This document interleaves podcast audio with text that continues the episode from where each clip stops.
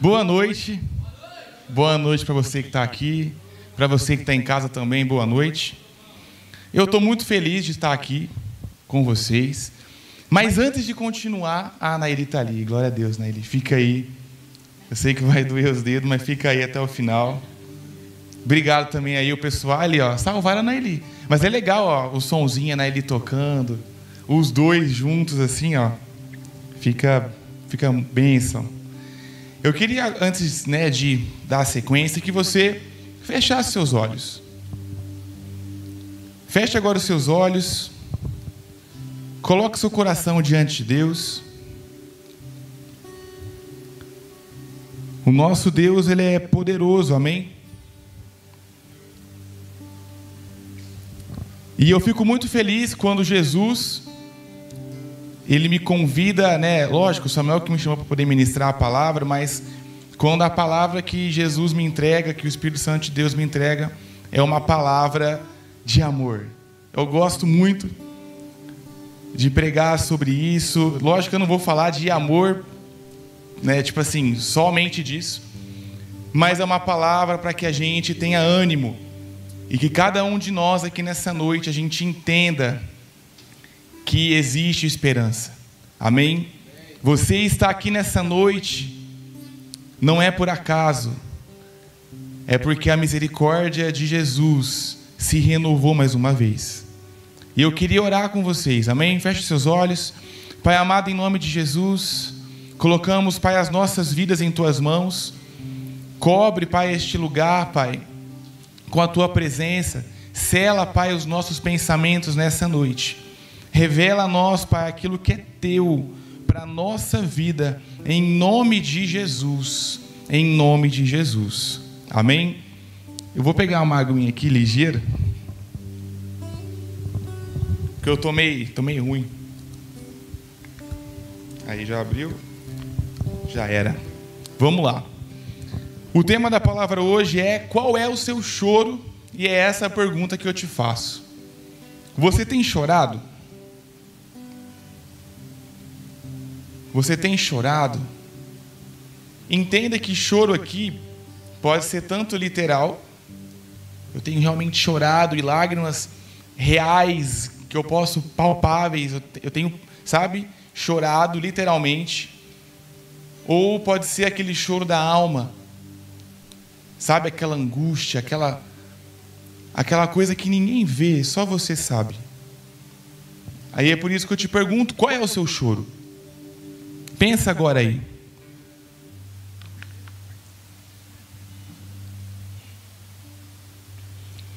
Qual é o seu choro? E uma coisa muito importante que eu quero trazer nessa noite são, é, eu vou falar no caso sobre três tipos de choro que todo filho de Deus já chorou, ou se você é novo na fé, você vai chorar e vai passar por isso. Pelo menos um você já já desfrutou aí, né? Você já experimentou na sua vida.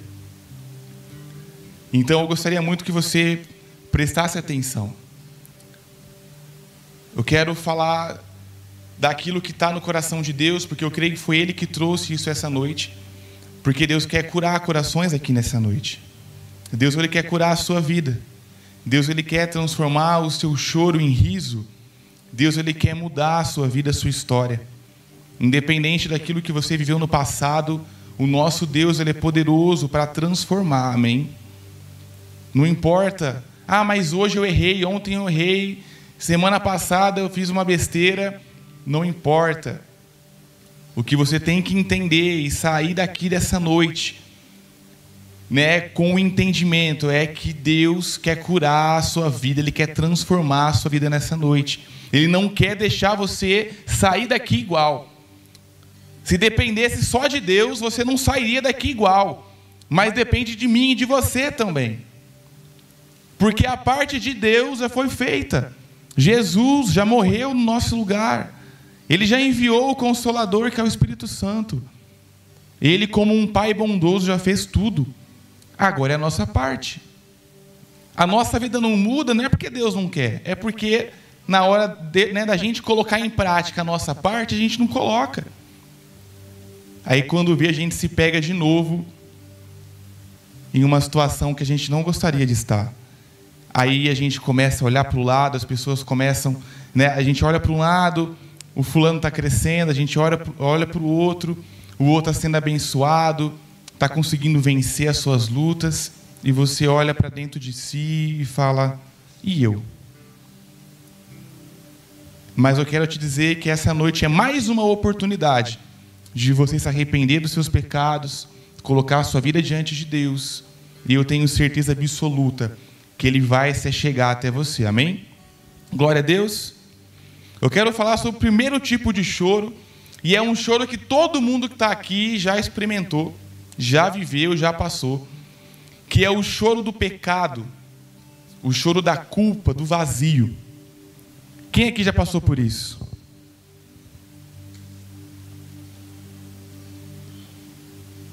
Todo mundo, todo mundo já chorou por conta do pecado, daquele vazio. E esse choro, ele é independente se você é ou não filho de Deus, porque o mundo chora.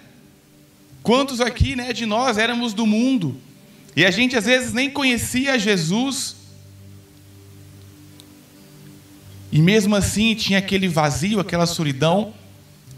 E em muitos momentos você chorou por conta desse vazio. Só que nós, a partir do momento que a gente conhece a Cristo e a gente descobre quem é Jesus, o que ele fez por nós, o peso do pecado ele se torna real na nossa vida de uma forma que o mundo não entende ainda. Então, quando a gente vai lá e peca, vem aquela culpa, vem aquele peso e vem aquele vazio. E todo mundo que está aqui já passou por isso. De pecar, conhecendo a Cristo, conhecendo a Jesus, sabendo de tudo que Ele fez por nós. Só que eu vou lá e mais uma vez eu caio naquele pecado. E eu vou dormir com o coração totalmente triste, um sentimento de um vazio, me sentindo distante de Deus. E talvez esse sentimento, esse esse choro, eu já chorei, gente, por conta de pecar e falar, pelo amor de Deus, de novo, eu caí nesse pecado e agora? E agora, Jesus, eu me sentia longe de Cristo. E o vazio tomava conta Sabe, a solidão tomava conta de dentro de mim. E para falar um pouco sobre isso, eu quero ler lá em Mateus 26, lá no versículo 69. Vou falar de um grande homem de Deus que passou por um choro. Amém? Vamos lá. Ali. Ó, se vocês quiserem acompanhar pelo telão, eu vou lendo aqui. É bom que nós vamos ganhando um pouco mais de tempo. Amém? Vamos lá. Eu vou ler aqui até o 75, então a gente vai ler um pouco. Eu vou ler junto com vocês, vamos lá. Pedro estava sentado no pátio e uma criada, aproximando-se dele, disse: Você também estava com Jesus o Galileu? Aqui, gente, tinha acabado de ser preso Jesus e Pedro começou a acompanhar a prisão dele de, de longe, assim, né? Jesus ali na frente, sendo preso, e Pedro só aqui, ó. Pedro só aqui, e Pedro tinha falado que não abandonaria Jesus. Então, Pedro estava ali acompanhando de longe para ver o que ia acontecer. Então, quem lembra disso? Pedro ali meio que de, de grau ali, olhando para Jesus, Jesus sendo escoltado, preso ali, e, e Pedro só aqui. Mas vamos lá, volta, volta, vamos lá, gente. Volta de novo para o 69, por favor. Ali, ó. Pedro estava sentado no pátio e uma criada, aproximando-se dele, disse: você, está, você também estava com Jesus, o Galileu. Próximo. Mas na hora ali, Pedro, né, ele negou diante de todos, dizendo: Não sei do que você está falando. Pedro, que andava com Jesus, falou isso. Depois, então, ele saiu em direção à porta onde outra criada o viu e disse aos que estavam ali: Este homem estava com Jesus, o Nazareno. Próximo. E ele jurando, negou outra vez. Eu não conheço esse homem, não. Eu não conheço. Pouco tempo depois, os que estavam por ali chegaram a Pedro e disseram: Certamente você é um deles. O seu modo de falar o denuncia. Aí ele começou, né, a lançar maldições e a jurar. Para quê? Para dar uma disfarçada. E começou a dizer, né, não conheço esse homem. E imediatamente um galo cantou. Então Pedro se lembrou da palavra que Jesus tinha dito: Antes que o galo cante, você me negará três vezes. E saindo dali, chorou amargamente. Pedro chorou amargamente. É importante a gente entender que quando nós pecamos, nós também negamos a Cristo. Negamos tudo aquilo que ele fez por nós. Pedro, por medo de morrer ali, talvez, vendo Jesus ali sendo levado, e ele querendo se proteger, ele nega a Jesus. E ele pecou, ele errou. Muitas vezes nós fazemos o mesmo com os nossos pecados. A gente nega a Jesus. Nós fazemos o mesmo.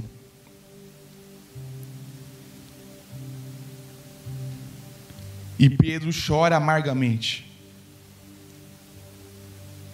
Muitas vezes nós também choramos amargamente. Às vezes você está aqui nessa noite você errou, pecou. E você chegou aqui triste. Quantas vezes eu vinha para o culto e eu nem tinha coragem de levantar as minhas mãos porque eu falava, é, não sou merecedor. Eu pequei de novo.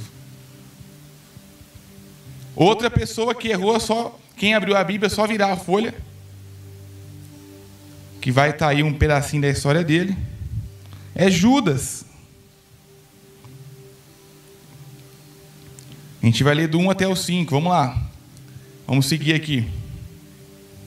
Vou ler com vocês no telão.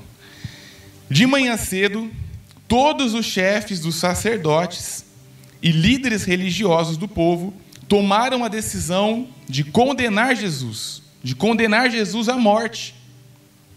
E amarrando, levaram-no e entregaram a Pilatos, o governador. Quando Judas, que o havia traído, viu que Jesus tinha sido condenado, ele foi tomado de remorso e devolveu aos chefes dos sacerdotes e aos líderes religiosos as 30 moedas de prata. E disse: Pequei pois traí sangue inocente. E eles retrucaram: Que nos importa? A responsabilidade é sua. Então Judas jogou o dinheiro dentro do templo e saindo foi e enforcou, enforcou-se.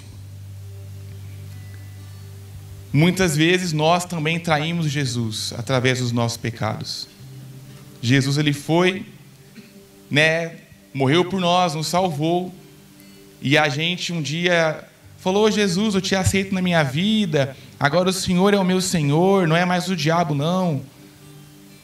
Aí a gente, não, eu vou viver para Jesus, vou entregar minha vida para Jesus, eu vou entregar o controle da minha vida para Jesus, eu vou entregar a decisão de tudo que eu tenho para Jesus, todas as áreas da minha vida. Quando vê, a gente começa a fazer tudo o contrário. Ao invés de orar, a gente não ora, ao invés de sabe, ter um tempo com Deus a gente não tem. Na hora de colocar em prática, a gente coloca a nossa própria vontade. E quando vê, a gente já está traindo Jesus. Com outras coisas. O que nós temos de mais importante na nossa vida é o tempo.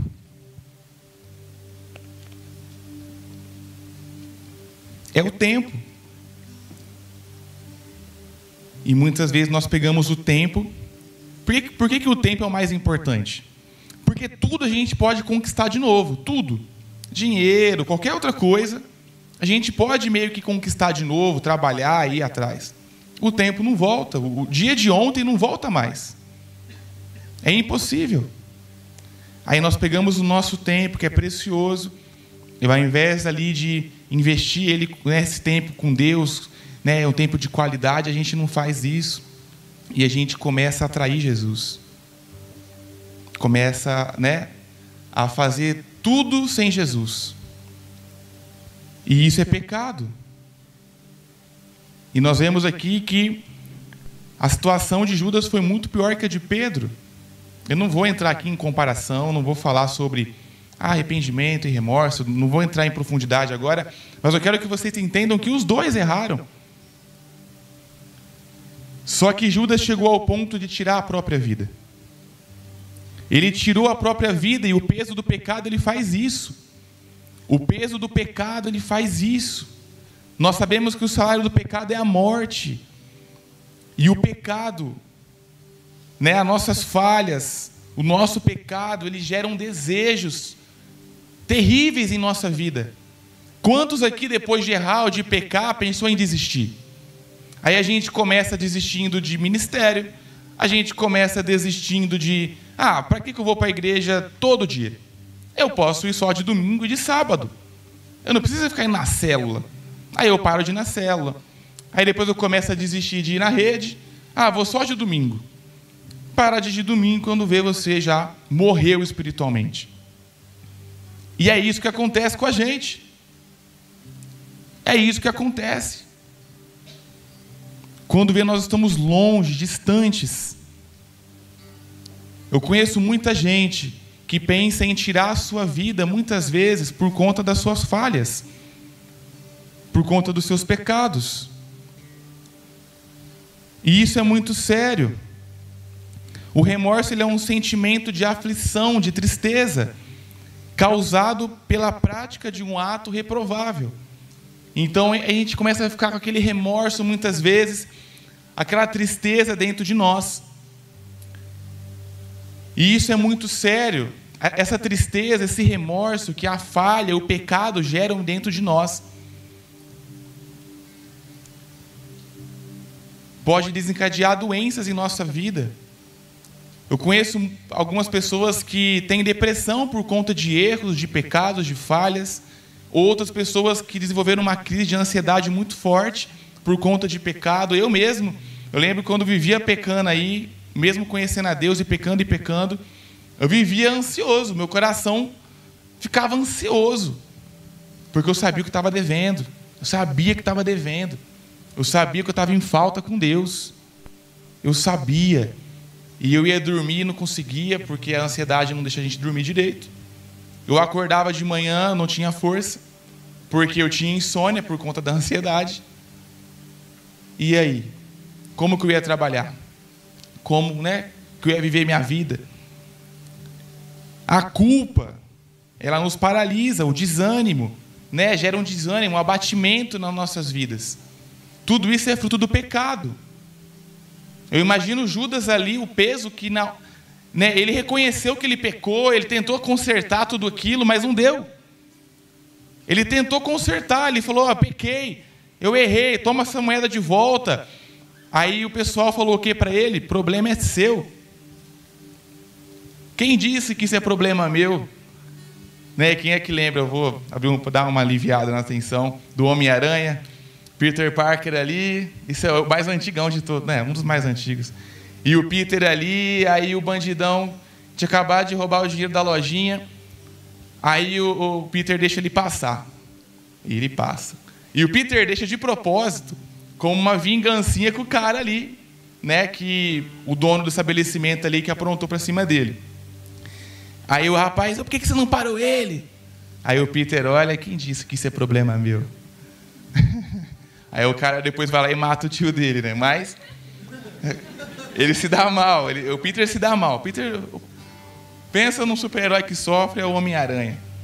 Só que o, o, os religiosos ali olharam e falaram assim para Judas: quem, quem disse que esse é meu problema? É teu pecado.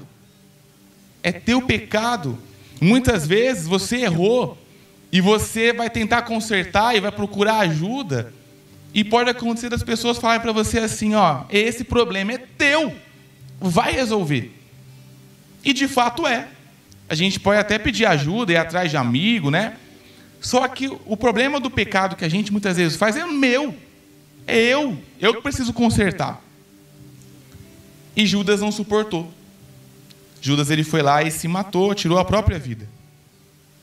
Pedro chorou amargamente.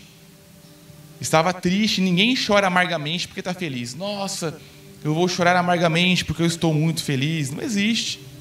A gente chora amargamente porque a gente está ruim. Tem uma, existe uma tristeza ali, existe uma aflição dentro de nós. E Judas estava tão triste, tão triste, tão mal, que ele tirou a própria vida. Que ele tirou a sua própria vida.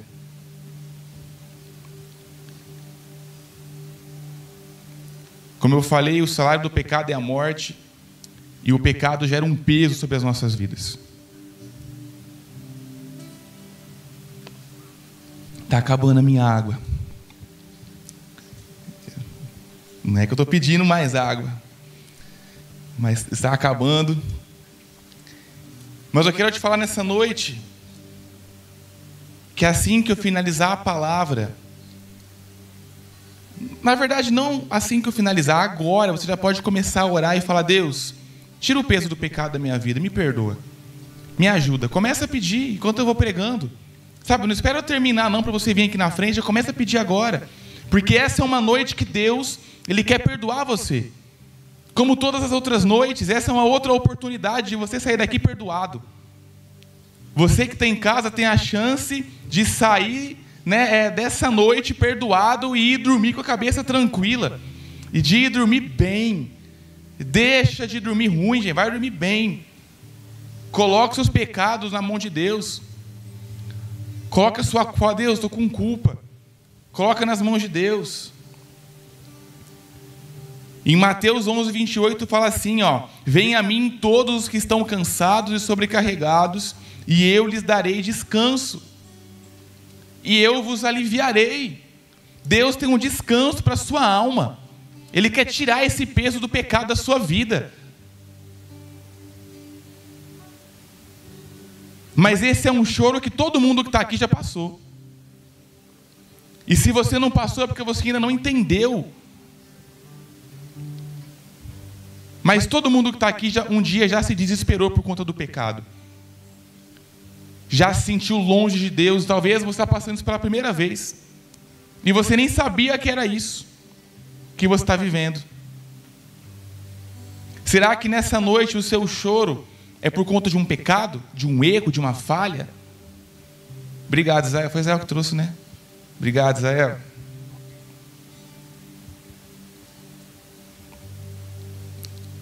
Como eu falei no começo, o choro ele pode durar uma noite, mas a alegria ela vem pela manhã. A misericórdia de Deus se renova todos os dias. E nessa noite tem misericórdia para você. Nós não sabemos o dia de amanhã, o que pode acontecer. Talvez Jesus pode voltar amanhã. E essa é uma noite de conserto, de você chegar até Jesus e falar: Jesus, me perdoa. Eu coloco minha vida diante do Senhor. Amém? Glória a Deus. O segundo choro é o choro do processo, do abrir mão da própria vontade. Não é um choro do pecado, é aquele choro do processo, de quando você abre mão da sua própria vontade, sabe? Eu anotei aqui, ó, é o choro da morte e também da adoração mais pura. É o choro da santidade. E esse choro é muito melhor que o outro. O outro é um choro de quando você pecou. Você já errou. Você não, não, aguentou ali aquela tentação e caiu. É um choro de queda, é um choro de pecado. É um choro onde vem culpa, onde vem medo, é onde você fica triste, é onde você se sente distante de Deus. Mas esse choro é um choro de um próximo nível.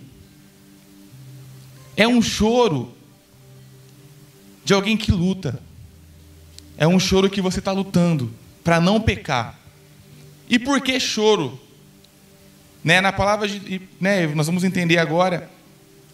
Aqui fala assim, ó.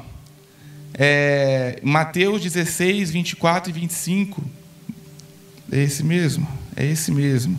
Então Jesus disse aos seus discípulos: Se alguém quiser me acompanhar, que negue-se a si mesmo, tome a sua cruz e me siga. Pois quem quiser salvar a sua vida perderá, mas quem perder a sua vida por minha causa a encontrará. Esse choro é o choro de perder a vida. Quando nós conhecemos a Jesus, A gente, a gente aprende que tem coisas que eu não posso mais fazer porque aquilo é errado, é pecado. Só que muitas coisas nós ainda amamos fazer, mesmo sendo errado e pecado. E muitas vezes vai doer abrir mão daquilo. Vai doer abrir mão daquele pecado. Porque o diabo não vai jogar na tua vida aí tentação que vai machucar você no começo, que não, o diabo vai te dar coisa que para o mundo, para a sua carne é muito boa. E o que acontece? Você começa a gostar do pecado. Você começa a gostar daqueles pecadinhos. E abrir mão do pecado é muito difícil. Por isso que Jesus fala de morte, de morrer, de negar a sua vontade, de negar a si mesmo. Mas esse choro é um choro daquela pessoa que fala assim, ó, eu quero abrir mão desse pecado. É um choro que talvez muitos que estão aqui estão passando por esse choro de abrir mão do pecado, de abrir mão do vício. E de ter dia de você chorar de vontade de fazer, de ver, de ter. E você falar: "Não, eu não vou porque eu amo a Jesus e eu não vou, e eu não vou cair nesse pecado de novo". Só que você quer muito aquele pecado, mas você decide não pecar. E você começa a chorar na presença de Deus: Jesus, me ajuda, porque eu quero pecar. Aí você começa a se humilhar, a mandar mensagem para líder, a mandar mensagem para pastor, falar: Pastor, estou com vontade de cair nesse pecado. Estou com vontade. Estou quase caindo. Você ama aquilo, você ama aquele pecado. Só que você sabe que isso vai te distanciar de Deus. Você sabe que isso vai acabar com a tua vida, que isso vai abrir uma brecha, que vai destruir a sua vida, mas você ama esse pecado. Aí você começa a chorar. É um choro que você está morrendo, é um choro de morte. Só que esse choro é muito bom, uma coisa que eu sempre levei na minha vida. É muito melhor você chorar por fazer aquilo que é certo do que depois chorar por aquilo que você fez de errado. É muito melhor. É um choro que começa pegado, ruim. Só que depois vem um alívio, vem uma paz, vem uma alegria na sua vida.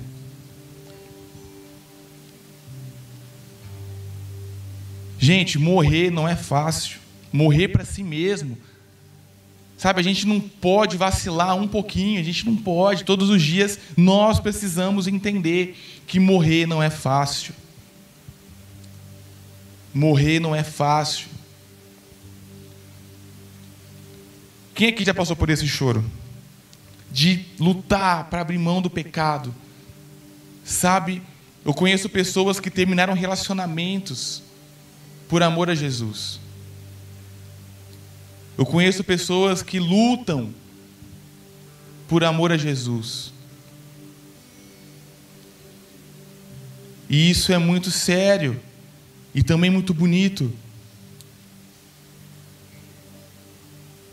Porque conforme você vai chorando na presença de Deus, Jesus, eu não quero, eu não quero desagradar o Senhor, eu gosto muito desse pecado. Quantas vezes eu orava falava assim, Jesus, eu amo mais esse pecado do que o Senhor. Me ajuda a sair desse pecado, por favor. Eu quero te amar muito mais que esse pecado. Eu não quero ficar preso nesse pecado, não, Jesus. E eu orava dessa forma, e eu lembro que quando eu me instruí, né, os meus discípulos, e eles vinham conversar comigo, eu falava assim: ó, ora desse jeito, seja sincero. Para que você vai ficar, às vezes, meia hora, uma hora, enganando você e a Deus, falando que, ah, eu te amo, Deus, eu te amo, Deus. Fala a verdade, fala assim: Jesus, eu amo esse pecado. Eu não quero mais amar Ele, eu quero sair fora dele.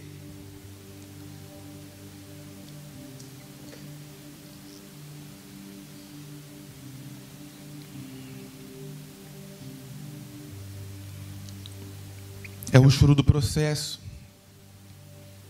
É o choro do amadurecimento. Talvez nessa noite você está passando por isso. Você está lutando. É o choro de todo dia você morrer para si mesmo. Sabe, para andar em santidade, nós precisamos morrer para as coisas do pecado, morrer para esse mundo. Não tem como você andar em santidade, não tem como você ser santo Não tem como você ser imagem e semelhança de Cristo se você não morrer, se você não abrir mão de si mesmo. Sabe, quem é amigo do mundo é inimigo de Deus. É inimigo de Deus. Sabe, se você amar mais o mundo do que a Deus, o que será da sua vida daqui a um tempo? Só que esse é um choro, é um choro que é, é, tem luta, é difícil, mas tem um alívio. Tem um alívio. Em João 14, 16, abre aí para a gente poder ler junto. Existe o Espírito Santo de Deus. E quando a gente começa a caminhar com Jesus e abrir mão do pecado, aqui fala conselheiro, em outras traduções fala consolador. E eu pedirei ao Pai, e Ele dará a vocês outro conselheiro ou outro consolador, para estar com vocês para sempre. Jesus, Ele deixou um consolador, um amigo, o Espírito Santo de Deus, e quando você está nessa luta, ele chega junto de você, ele te dá força. E ele começa a falar: continua, continua, continua. E você começa a ser cheio da presença de Deus. Quem aqui um dia teve uma luta com o pecado, uma vontade louca de poder pecar ali, um vício? Eu fui muito tempo viciado em pornografia, mas quando eu comecei a vencer, gente do céu, era uma alegria. E quando eu ia dormir com a cabeça tranquila no travesseiro, ou quando eu acordava e falava, nossa, eu não caí. Eu ia trabalhar, gente, numa alegria que vocês não têm nem noção. Eu vivia a minha vida, a minha semana era outra. Porque eu consegui. Sabe, foi difícil, eu fui dormir lutando, mas eu acordei numa alegria, numa felicidade. E isso muda, gente, isso muda a vida muda de uma forma tremenda, mas é um, é um choro de estou conseguindo, estou lutando. Jesus, meu Pai, olha aqui, eu estou conseguindo, eu não estou mais te traindo, eu não estou mais te negando, eu estou lutando. Sabe, a gente pode enganar as pessoas, mas o mundo espiritual é muito real. E, e é legal você olhar para o seu pai e falar, pai, eu estou conseguindo. Nossa! E, aqui, e aí você começa, né? Vir naquela alegria e é sobre esse outro choro que eu quero falar com vocês, que é o choro da alegria. É o choro de quando você já está caminhando, você já está caminhando com Cristo e você começa a ser inundado com a graça de Deus. Esse é o terceiro choro. Eu até coloquei várias coisas, é o choro da alegria, da plenitude, aonde o seu prazer é a presença de Deus, a alegria pelo perdão recebido, pelo amor de Jesus por nós, a alegria pela salvação, e você começa a caminhar com Jesus e falar: Jesus me salvou, me tirou de um caminho de morte, me tirou de um caminho de separação eterna de Deus, e agora eu estou vivendo coisas novas que eu não mereço. Que eu não mereço, porque quem me ajudou naquele choro de morte, quem me ajudou naquele choro de luta contra o pecado foi o consolador que Jesus deixou para mim mas a gente segue a nossa vida e a gente começa a andar em santidade, a gente começa a ver a mão poderosa de Deus, a gente começa. Quem que já chorou tanto, chorou tanto, chorou tanto, que até, perdão, riu tanto, riu tanto, riu tanto, que começou a sair lágrima dos olhos. Mas de tanto rir, de perder o fôlego, sabe? Aquele choro de, de uma alegria que vem, sabe? Lá do fundo da sua alma. Cristo gera isso em nós ele gera essa alegria. E talvez você está aqui nessa noite e você nunca desfrutou disso. Você nunca desfrutou de uma alegria de Jesus. Sabe por quê? Porque o pecado, ele apaga a alegria da salvação. O pecado, ele, ele apaga a alegria de Jesus na nossa vida. O pecado, ele vem, ele pega a alegria e dá uma embaçada nela. E a gente não consegue sentir, ver aquilo e desfrutar daquilo. Mas nessa noite você vai sair daqui com alegria. Eu estava tava na onde? Foi em Jardinópolis? Acho que foi. Naquele evento que alguns aqui foram, né, lá, lá em Jardinópolis, no, no, esse mês mesmo, no evento de Páscoa. E eu cheguei num rapaz lá e eu orando por ele, falei assim para ele: é, vinho, vinho novo, porque vinho representa alegria, né? Eu comecei a Deus me, me direcionou a orar por isso. E ele começou a cascar o bico e rir, ria, ria, ria, não parava de rir. Aí eu, eu ri, orei por ele, deixei ele rindo lá, né? Foi orar para outra pessoa. E ele ficou rindo, sabe? De gargalhar. E Deus ele quer gerar essa alegria. Sabe essa alegria de vitorioso que nós somos. O pecado, ele ele gera um engano, a gente se sente para baixo, inútil. Sabe, quando a gente peca, a gente erra, a gente se sente o pior. A gente se sente, sabe, o, o, o mais burro, o pior, aquele que não vai a lugar nenhum, aquele que, sabe, sempre desiste, que é, o pecado gera uma inconstância, porque o pecado gera culpa, aí a culpa ela arrebenta com o corpo do ser humano, isso cientificamente falando gera depressão, gera ansiedade, gera medo, gera desânimo. Sintomas que acontecem com a pessoa. Aí ela não tem ânimo para nada, começa uma coisa e para. Aí você fala, ah, mas eu sou muito inconstante. Às vezes é por conta disso. Só que nessa noite, Deus ele vai mudar o nosso choro. Qual é o seu choro? É o do pecado? É o da luta para vencer o pecado? É aquela que você luta quando vem a tentação, aquele. Ou talvez o teu choro é de alegria, você está num nível top. Então Deus vai te derramar mais alegria nessa noite. Mas eu tenho certeza, uma convicção no meu coração, você não vai sair daqui igual. Se depender de Jesus, você não vai sair daqui igual. Se depender do nosso consolador, o Espírito Santo de Deus, você não vai sair daqui o mesmo. Você vai sair daqui transformado cheio do Espírito Santo de Deus, cheio da alegria. E eu queria ler um versículo que está em Salmos 51, só que nós vamos ler o 9.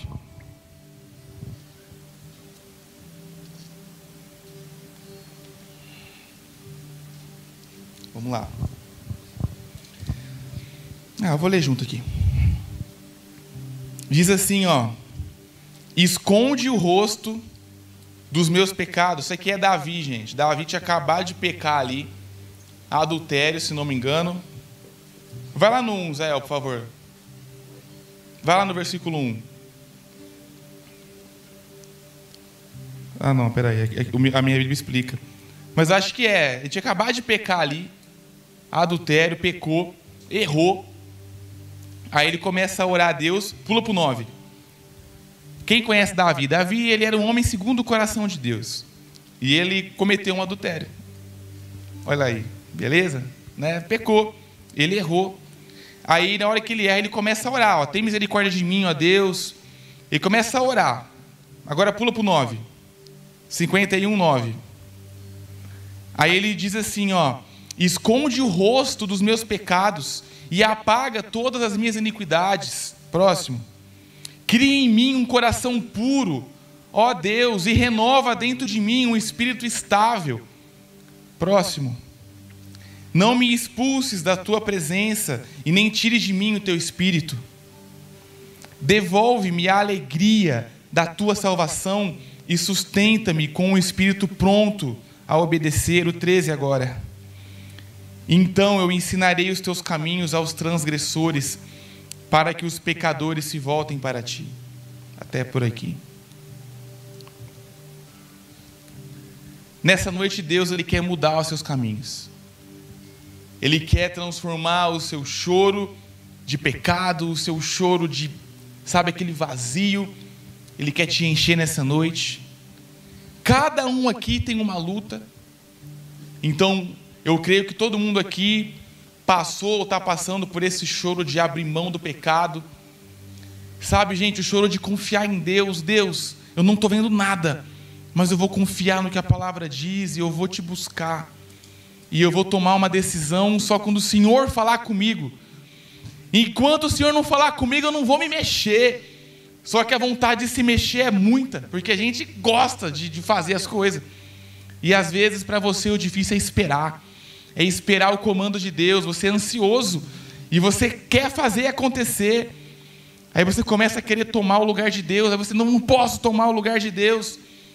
E você começa a orar e a orar e a orar e a chorar. Fala, Jesus, minha vontade é de eu fazer, eu não quero esperar. Mas eu sei que se eu fizer vai dar tudo errado, porque já deu várias vezes. Mas parece que a gente gosta, né, de, de se dar mal, né? Dessa adrenalina de. Só que tem um grande problema. Aquela pessoa que deixa Deus trabalhar na vida dela, ela vai crescer e você vai começar a ver aquilo. E se você não buscar Deus, você não vai desfrutar junto com Ele dessa alegria. E o que pode acontecer é o diabo vir roubar a alegria da salvação da sua vida. Eu converso com pessoas, eu ajudo pessoas que estão com a alegria da salvação toda amargurada ali. Pessoa vem para a igreja, mas fala mal de todo mundo, sabe? Tipo, tipo Judas. Né? A pessoa ela acha que a culpa é das outras pessoas e não dela. Às vezes nós precisamos ouvir assim, ó, o problema é teu, você tem que buscar Deus agora. Né? Nós, como líderes e irmãos, a gente ajuda sim em intercessão, a gente ora, a gente está aqui todos os dias. E a gente está pronto para ajudar, para ouvir, para orar, para caminhar junto. Por isso que aqui na igreja nós fazemos várias né, reuniões de oração. É tanta reunião que nem dá para participar de tudo. A gente tem libertação, tem o fulano que ajuda nessa área, o ciclano que ajuda em outra área, porque nós queremos que todo mundo aqui cresça. Sabe? Hoje eu estava atendendo uma pessoa e o pai dessa pessoa falou assim: ó, filho, toda oportunidade que eu estou te dando, eu vou dar para todos os seus irmãos. Para todos. Se você não, né, não crescer na sua vida, não se der bem, a culpa não é minha que sou teu pai, a culpa é tua. Eu vou dar a mesma oportunidade. Se teu irmão mais novo crescer e for bem mais sucedido do que você, a culpa não é minha. A culpa é dele que se esforçou. E a gente tem que parar de pôr a culpa em Deus. Todo mundo aqui nessa noite está tendo a oportunidade de levantar do seu lugar, de vir aqui na frente, colocar o joelhinho no chão e falar: Jesus, eis-me aqui. Talvez uns vão ser tocados por Deus aqui e vão cair e vão ficar chorando, outros talvez não vão sentir nada. Mas entendam uma coisa: Deus ele é onipresente, ele está aqui neste lugar. E talvez Deus quer trabalhar na sua vida. Deus ele quer te levar a uma maturidade de entender que não é mais por querer ficar sentindo toda hora, a gente tem que ter o um entendimento. Não, Jesus está aqui, ele está me ouvindo, porque a palavra diz isso. A palavra fala que o que separa nós de Deus não é a própria vontade de Deus. Em Isaías 59 fala assim que os braços de Deus não estão encolhidos para não nos salvar e nem os seus ouvidos não estão, né, não estão tampados para que ele não possa nos ouvir. Quer dizer o quê? Que Jesus está, né? Deus está aqui mãozona assim, o bração está aqui para te salvar, para te resgatar. Mas fala assim que o que separa nós de Deus é, são os nossos pecados, nossas transgressões. Só que nessa noite nós temos a oportunidade de levantar do nosso lugar e vir aqui e colocar aos pés de Jesus. Qual é o seu choro? Fique de pé. Qual é o seu choro? Será que é o pecado que gerou um vazio no seu coração? Que gerou um medo? Que gerou um sentimento de derrota, de desistência, de ah, não vou virar nada, não vai dar certo? Ah, porque meus pais erraram muito, muito. E agora eu vou errar também, então estou nem aí. Estou muito magoado, muito ferido. Nessa noite Deus quer curar tuas feridas. Ele quer pegar o seu pecado, jogar fora. Entenda uma coisa: um pai quando o nenezinho dele ali, ó, o Samuel vai ser pai daqui, daqui um, já é pai já, né? Mas daqui um tempo vai nascer o nenezinho dele. E obviamente ele vai aprontar, ele vai fazer bagunça, ele vai fazer caquinha na fralda, ele vai. É, é porque eu falo nenezinho, tipo o bebê, né? Tipo, mas é uma menininha.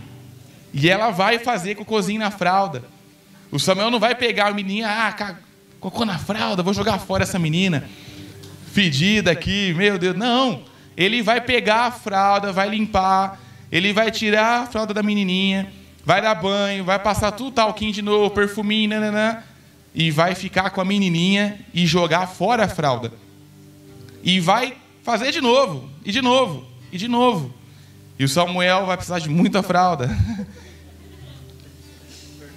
Muita fralda. Ele vai jogar muita fralda fora, muita coisa fora. Mas ele nunca vai jogar a filha dele fora. Da mesma forma é Deus com a gente.